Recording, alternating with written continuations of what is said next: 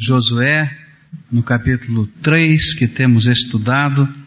Josué, capítulo 3, versículos de 5 a 13. Assim nos diz a palavra do Senhor. Disse Josué também ao povo: Santificai-vos, porque amanhã o Senhor fará maravilhas no meio de vós. E falou Josué aos sacerdotes, dizendo: Levantai a arca do pacto e passai adiante do povo. E levantaram, pois, a arca do pacto e foram andando adiante do povo. E então disse o Senhor a Josué, Hoje começarei a engrandecer-te perante os olhos de todo Israel, para que saibam que assim como fui com Moisés, serei contigo. Tu, pois, ordenarás aos sacerdotes que levam a arca do pacto, dizendo, quando chegardes à beira das águas do Jordão, aí parareis e disse então Josué aos filhos de Israel, aproximai-vos e ouvi as palavras do Senhor vosso Deus. E acrescentou, nisto conhecereis que o Deus vivo está no meio de vós, e que certamente expulsará de diante de vós os cananeus, os heteus, os heveus, os perizeus, os girgazeus, os amorreus e os jebuseus. Eis que a arca do pacto do Senhor de toda a terra passará adiante de vós para o meio do Jordão. Tomai, pois, agora doze homens das tribos de Israel, de cada tribo um homem, porque assim que as plantas dos pés dos sacerdotes que levam a arca do Senhor de toda a terra pousarem nas águas do Jordão, estas serão cortadas, isto é, as águas que vêm de cima e amontoadas pararão. Oremos ao Senhor. Pai, mais uma vez te pedimos, dá-nos a tua graça e aplica, Senhor, esse texto aos nossos corações. É no nome de Jesus que oramos. Amém. Paramos o estudo desse texto justamente no verso 5, com aquele chamado, com aquele convite que o Senhor nos faz: santificai-vos, porque amanhã o Senhor fará maravilhas no meio de vós. Eu, quando ouço estas palavras, fico com o coração ardendo e dizendo lá dentro da minha alma: Sim, Senhor, mostra-me o que tu queres, pois eu não quero ficar de fora do que tu tens para a minha vida e para a vida da igreja. Eu quero estar no centro da tua vontade. Eu não sei qual é a tua sensação, qual é o teu sentimento, mas quando o Senhor nos convoca desta maneira, olha, prepara a tua vida, porque eu tenho alguma coisa muito especial para derramar sobre você e sobre o teu povo, eu quero manifestar a minha presença e as minhas maravilhas. É alguma coisa que vai mexendo com o coração da gente, porque realmente nós queremos é vivenciar a presença de Deus. Mas esse texto que lemos, do versículo 5 até o versículo 13, nos apontam agora, nos revelam por que Deus desejava fazer maravilhas no meio do seu povo. Deus tinha propósitos. Ele tinha objetivos claros, bem definidos, que a sua palavra nos revela. Do porquê ele desejava realizar os milagres que ele de fato realizou. Por que ele parou as águas do Rio Jordão da maneira como foram paradas? Por que as muralhas de Jericó ruíram daquela maneira? Por que a tomada daquela terra foi tão é, especial? Ninguém podia resistir aos exércitos de Israel. Por que Deus estava fazendo todas essas maravilhas no meio do seu povo? E eu gostaria de pensar nesta pergunta nesta noite. E porque as respostas têm implicações profundas para aquilo que Deus quer fazer na tua vida e na minha vida. Por que Deus quer manifestar a sua glória? O que, que isso tem a ver comigo e com você? Hoje, agora. Por que, que o Senhor te chama a santificação? Qual é o objetivo dele para mim e para você?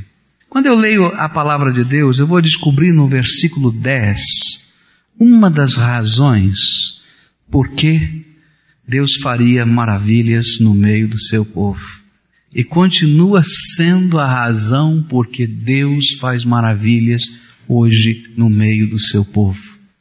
Olha só o que a palavra de Deus nos diz. E acrescentou, Josué convoca todo o povo e diz: escutem as palavras do Senhor agora.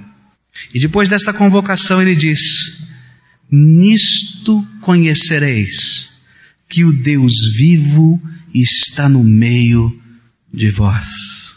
Nisto conhecereis que o Deus vivo está no meio de vós. Sabe por que Deus manifesta a sua glória no meio do seu povo? Porque Ele quer declarar a nós e a todas as pessoas que estão ao redor, que não o conhecem, que há um Deus vivo, verdadeiro, no meio do seu povo. Essa é uma das razões por que Deus manifesta a sua glória. Deus queria mostrar para aquela nação Israel e para os povos que estavam vendo e assistindo e temendo e tremendo, diz a palavra de Deus, que aquilo que eles professavam não era mais uma religião do mundo. Eles não precisavam de mais religiões, aquele era um povo politeísta, eles tinham tantos deuses, eles tinham tantas coisas, eles tinham tantas expressões religiosas. E não precisava que mais uma terra viesse trazendo a sua própria religião, mais um povo viesse trazendo a sua própria cultura religiosa. Mas aquilo que estava acontecendo não era somente religião. A arca na frente daquele povo não era apenas simbolismo. Aquela tenda móvel que era um templo não era apenas mais uma expressão cultural de um povo nômade eram símbolos de um Deus vivo e verdadeiro que estava no meio daquele povo. Deus estava revelando a sua glória. E Deus faria milagres assim como fez milagres no Egito, abrindo o rio Jordão, derrubando as muralhas de Jericó, para que de uma maneira clara, bem clara, ele pudesse dizer àquele povo e a nós: Eu sou Deus o único Deus, o Deus vivo e verdadeiro, e habito no meio dos louvores do meu povo. Era isso que Deus estava dizendo. Sou eu quem ouço as suas orações, e sou eu quem as respondo. É a minha glória que lhe toca a alma, não é qualquer emoção que lhe cerca, porque eu sou um Deus vivo, um Deus verdadeiro. Eu tenho aprendido que o nosso Deus é o Deus vivo e verdadeiro e que Ele continua a se manifestar no meio do seu povo. Que Ele tem prazer de estar na Assembleia dos Salvos, que Ele tem prazer de ouvir o clamor, o louvor, a oração sincera, verdadeira daqueles que o temem, que Ele tem prazer de tocar as nossas vidas, que Ele tem prazer de abraçar-nos no seu poder, que Ele tem prazer em dizer que nós não somos apenas uma religião a mais que existe nesse mundo, mas que existe um Deus vivo, o único Deus verdadeiro, na Assembleia dos Salvos. Ele continua abrindo portas que estão fechadas, e Ele continua fazendo coisas que são incríveis. Há um Deus verdadeiro no meio do seu povo. Alguns anos atrás, aconteceram algumas coisas estranhas. Um grupo de crentes chegou diante do muro de Berlim, e isso aconteceu várias vezes, não foi uma vez só. Vinham pessoas de vários países do mundo. E eles se colocavam diante do muro de Berlim e oravam: Senhor, derruba esse muro, para que nós possamos passar para o outro lado levando a tua palavra. Tu sabes quão difícil é letrar daquele lado e levar a tua palavra e trazer as Bíblias e ensinar o teu povo. E muitas pessoas ao redor do mundo estavam orando para que aquele muro caísse. Existe um Deus vivo e verdadeiro. Aquele muro caiu. Sabe por quê?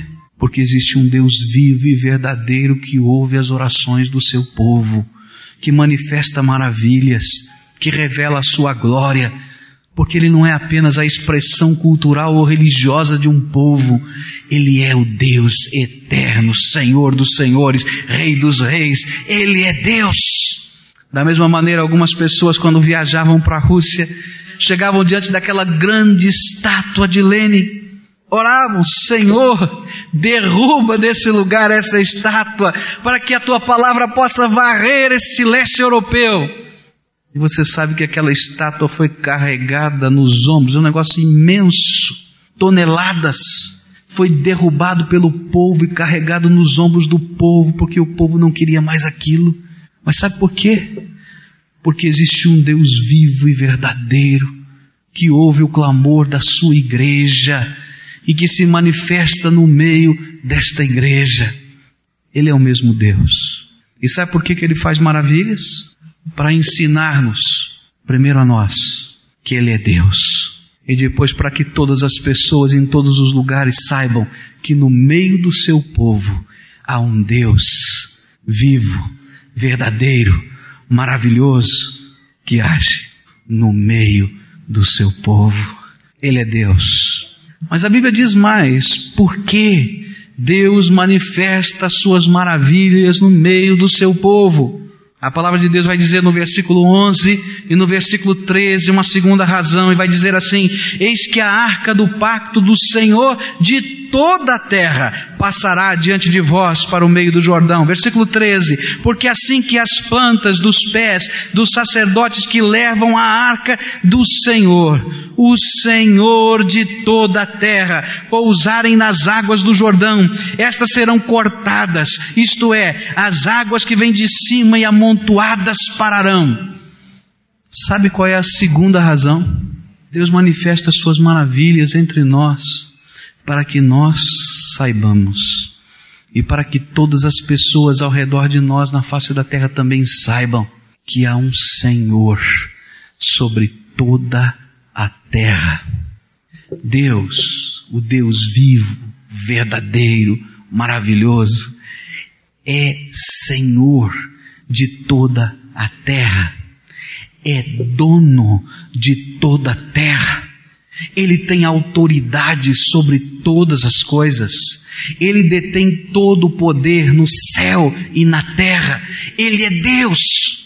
Ele não é um projeto do subconsciente humano. Ele é vivo, verdadeiro e ele é Deus.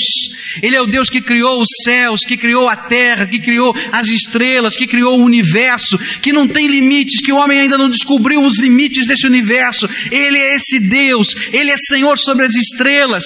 Ele é Senhor sobre os eclipses. Ele é Senhor sobre a terra. Ele é dono, tem o controle, tem o poder, tem autoridade. Ele é o Senhor de toda a terra.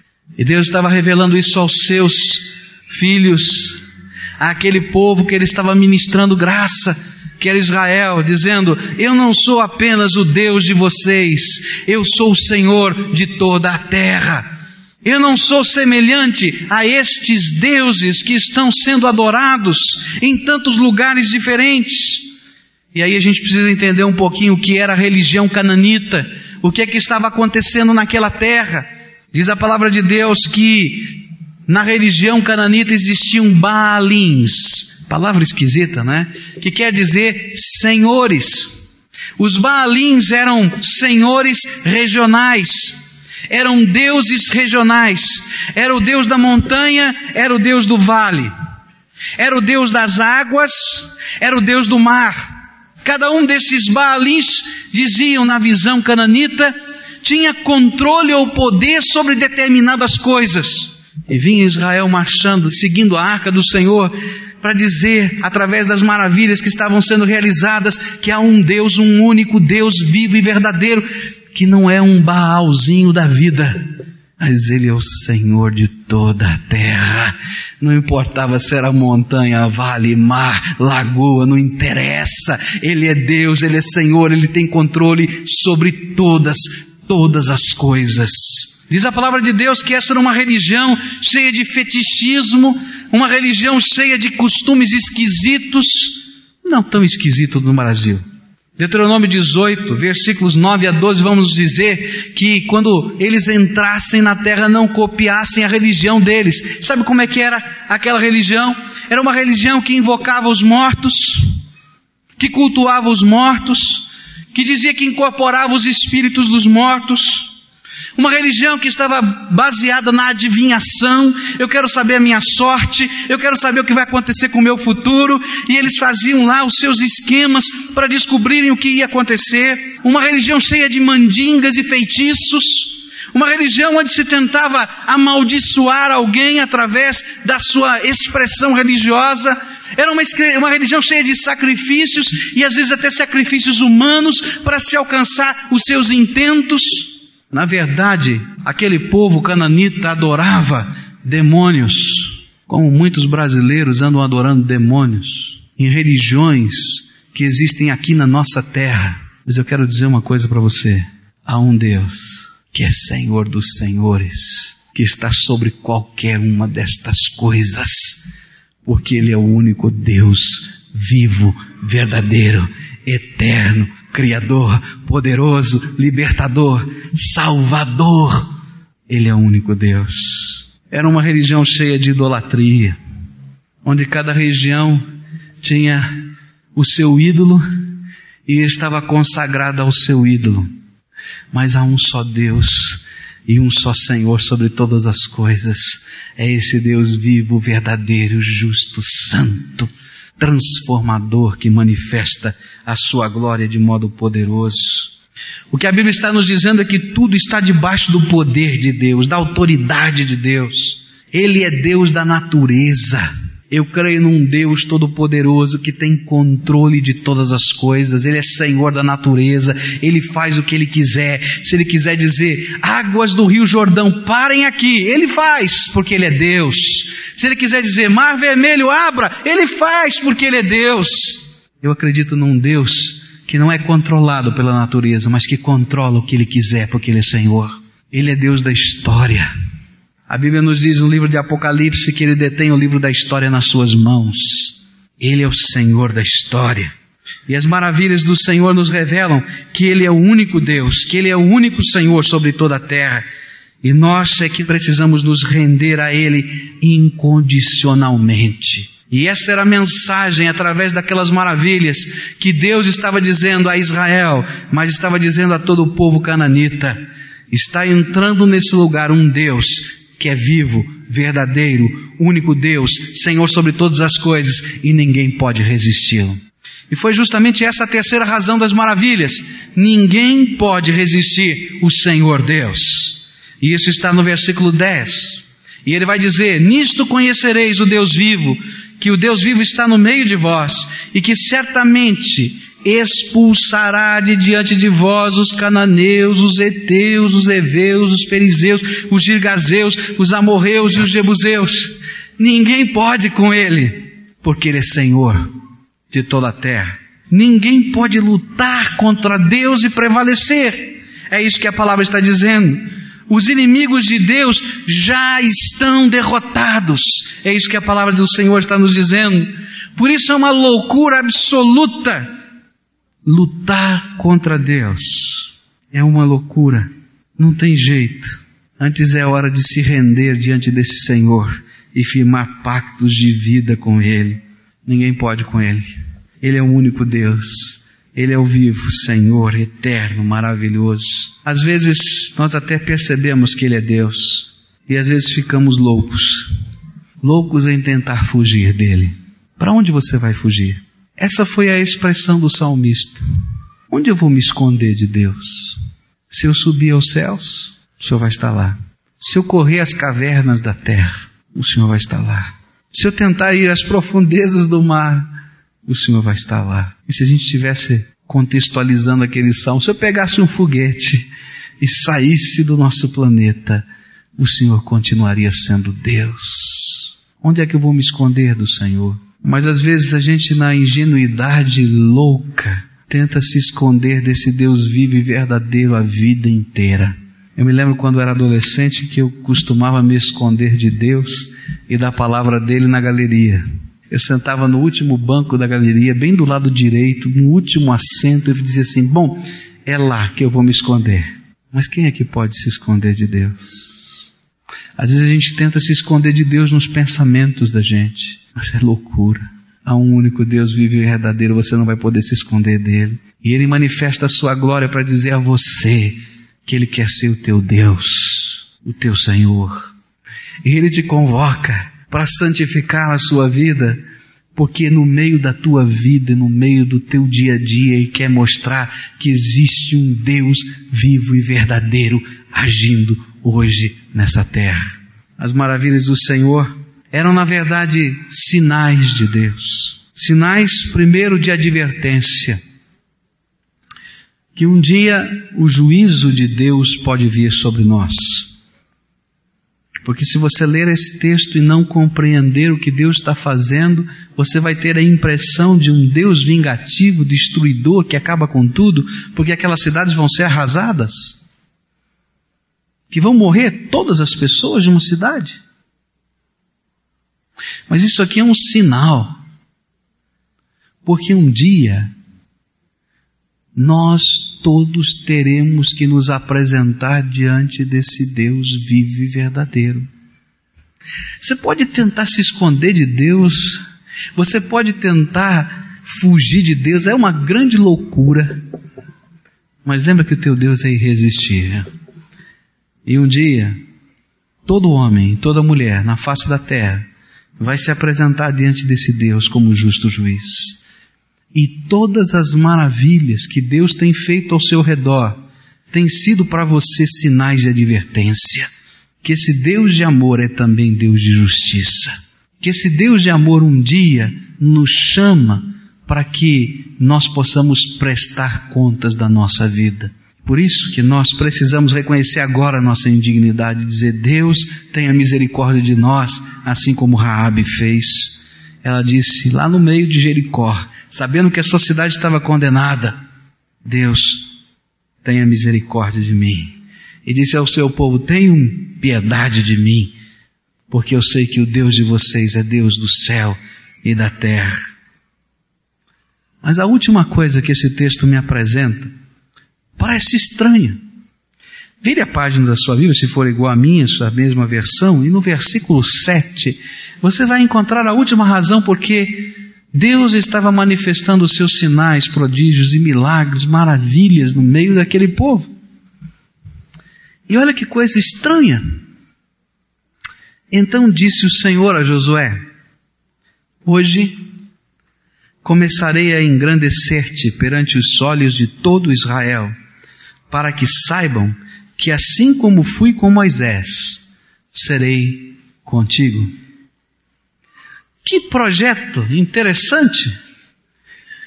Primeiro ele diz: olha, há um Deus no meio desse povo, esse Deus é Senhor sobre o céu e a terra, os inimigos já estão derrotados, sejam eles espirituais ou físicos, porque ninguém pode resistir a esse Deus. Mas ele depois vai dizer: olha, Josué, eu quero manifestar esses sinais para confirmar a tua liderança no meio desse povo. E a última coisa que esse texto me ensina sobre os sinais e maravilhas de Deus reveladas no meio do povo é que Deus assim o faz, porque há um servo do Senhor neste lugar. Há um servo do Senhor neste lugar. Deus tem um prazer incrível de autenticar a mensagem, a palavra dos seus servos fracos, simples, cheios de defeitos, mas que anunciam que há um Deus vivo e verdadeiro no meio desse povo. Eu fico impressionado com um milagre do Senhor lá no capítulo 2 de João. Acabou o vinho. E ninguém ali acreditava que podia sair um milagre. Só uma pessoa, Maria, mãe de Jesus. E ela disse para Jesus: Acabou o vinho. Às vezes não importa a quantidade, Importa que haja em cada lugar um servo do Senhor. E Deus mesmo, na sua glória, se manifestará. Porque há um servo do Senhor ali. Ele está mostrando quem Ele é. A sua natureza, a sua glória, a sua santidade. Ele está revelando a sua presença. Ele está revelando a sua majestade. Nós que somos o seu povo precisamos ser os servos do Senhor aonde Deus nos coloca. E precisamos ser os instrumentos da graça de Deus. Você já orou com pessoas? Experimente começar a orar com elas. Pessoas que não conhecem a verdade, você vai ver como Deus é maravilhoso e vai responder orações. Você já teve a ousadia de testificar desse Deus que é vivo e verdadeiro com todo o coração e com toda a alma? Faça! Você pode crer num Deus assim, agindo hoje? Creia porque Ele é o único Deus que está agindo entre nós. Para de fugir, para de lutar. E a partir de hoje, deixe Deus te transformar num servo dele. Um servo que Ele usa, que Ele abençoa, que Ele instrui, Um servo que tem defeitos, que tem pecados, que tem erros, mas que Deus tem trabalhado graça que aperfeiçoa e que transforma. Há um único Deus. E esse Deus é o Senhor dos céus e da terra. Se você chegou aqui nesse lugar desesperançado, eu quero dizer para você que no meio deste povo há um Deus vivo e verdadeiro que ouve as orações. Coloca a tua vida diante dele. Coloca a tua causa diante dele. Clama por socorro, porque ele é Senhor dos céus e da terra. Você tem medo da opressão do inimigo, da batalha espiritual, eu quero dizer para você que todos os inimigos do Senhor já caíram por terra diante da cruz de Jesus. E Ele é o teu Senhor que vai adiante de ti. Então fique em paz. Fica em paz. Não precisa temer a peste, nem o pavor noturno, porque Ele é o teu Deus, Ele é o teu Senhor. Eu era garotinho e tinha medo de descer o porão da minha casa. Pior de tudo é que o porão só acendia a luz lá embaixo, quando a gente descia. Não tinha luz em cima para a gente descer as escadas.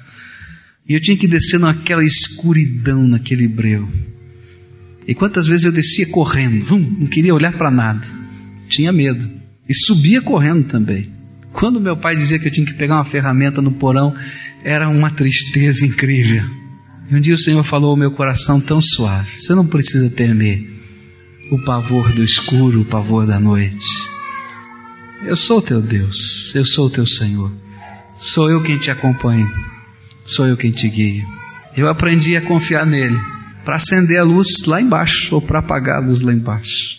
Esse era o grande problema de uma criança, mas que Deus se importou com ele. Existe um Deus nesse lugar. Existe um Deus que é Senhor. Existe um Deus que é irresistível. E ele convida pessoas para serem servos dele. Ele não quer servos de uma religião, não, sabe? Está cheio disso no mundo. Ele não quer servos de uma cultura. Está cheio disso no mundo. Ele não quer servos de uma filosofia. Não precisa disso. Está cheio disso por aí. Ele quer servos do Deus vivo e verdadeiro. Você quer ser esse servo? Você já é esse servo. Porque através de você, servo do Deus vivo verdadeiro, que Deus vai manifestar as suas maravilhas. É também por tua causa que Deus faz essas coisas. Ele é o Senhor dos Senhores, que quer trabalhar a tua vida com graça. Está se sentindo oprimido, descansa na graça desse Senhor, porque não há inimigo que possa resistir a esse Senhor. Toda vez que a gente fala com o Pai, e o Pai responde, há uma maravilha dele que está sendo derramada sobre nós. É graça de Deus. Eu não mereço nada, mas é graça de Deus.